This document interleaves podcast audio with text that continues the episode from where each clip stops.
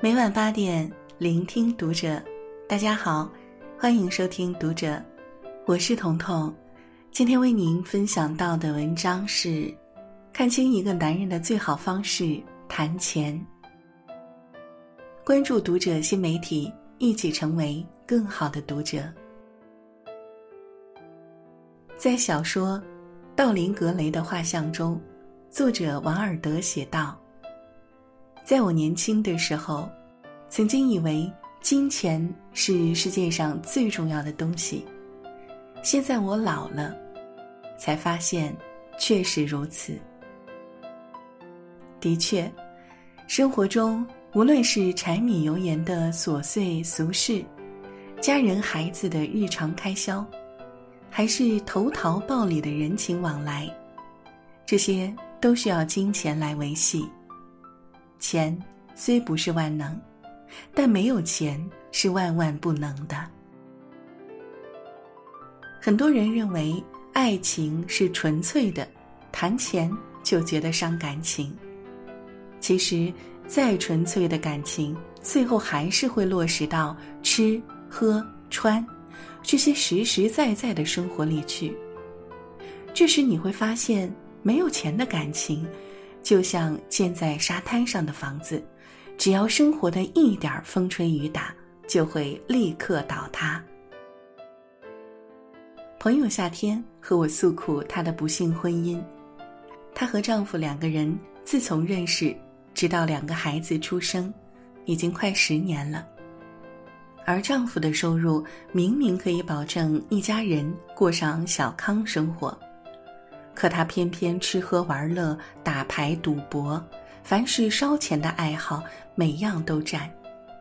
但是很少会花在老婆孩子身上。夏天一个人操心家里的大小开销，还要应付周边各种应酬，这种日子真的很难熬。就像夏天的遭遇，生活中的幸与不幸，其实都与金钱有关。在面临很多现实的问题后，你会发现，一段感情要想长久，一定要谈钱。毕竟过日子不能靠友情饮水饱，而是需要用钱来支撑，需要建立在物质基础上。正如三毛所说：“爱情如果不能落实在穿衣、吃饭、数钱这些小事儿上，是不能长久的。”钱是感情的根基，是物质的基础。不谈钱的感情，脆弱的不堪一击，同时也经不住任何考验。电视剧《双核时代》里有一句台词：“爱情、婚姻都不是以面子去维持，再好的感情、婚姻也需要金钱来维持。”深以为然。爱情是从风花雪月走到柴米油盐，少不了花前月下的浪漫，更少不了银行账户里的数字。因此，如果一个男人嘴上说爱你胜过一切，却在钱上锱铢必较，那只能说明他并没有那么爱你。看过一档婚姻类综艺节目，对其中一期的节目印象颇深。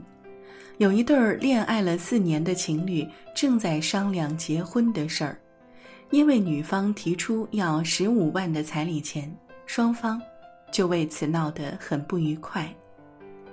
女嘉宾说：“四年了，我什么都没跟你要过，现在要结婚了，家里要这彩礼钱也只是一个婚俗，你怎么就不能接受呢？”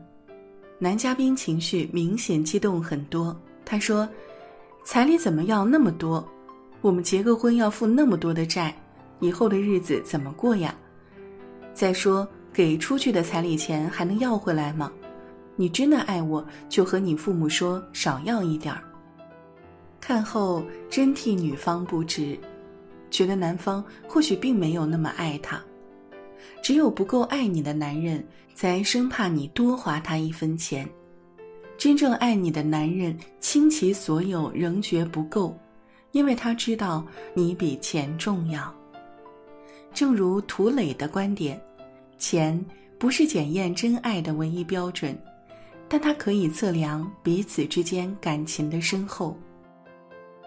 的确，女人在乎的不是金钱，而是金钱里承载的那份心意。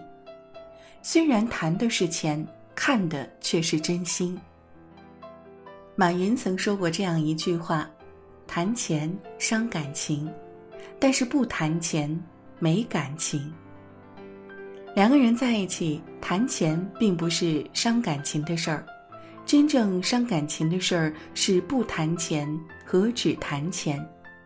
如果一个男人拒绝和你谈钱，也不愿给你花钱，那他一定给不了你安全感，更给不了你一个踏实的未来。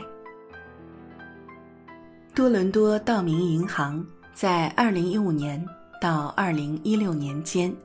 对于一千九百零二位恋爱中成年人，进行了一个关于伴侣与金钱的追踪研究。这项研究发现，谈钱的婚姻更有幸福感。每周至少谈一次钱的伴侣中，百分之七十八都感到幸福，而几个月才谈一次钱的伴侣中，感到幸福的只有百分之五十。我想。之所以谈钱的感情更幸福，是因为两个人彼此信任，不仅在物质上能相扶相持，精神上也能同频共振，共同努力。毕竟两个人在一起过日子是很现实的一件事儿，而生活就像碎钞机，到处都需要钱。如果没有一定的经济基础或物质条件，那么生活将变得举步维艰。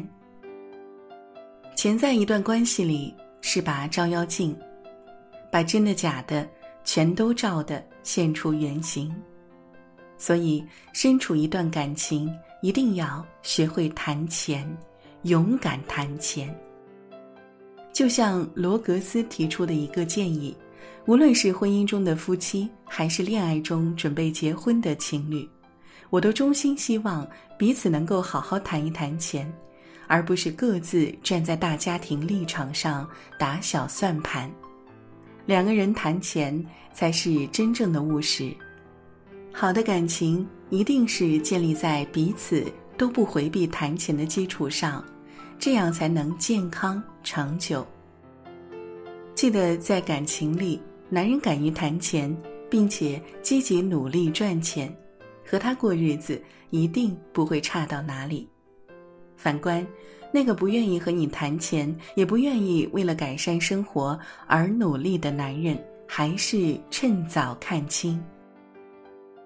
金钱是最能检验人心的，尤其是在感情当中。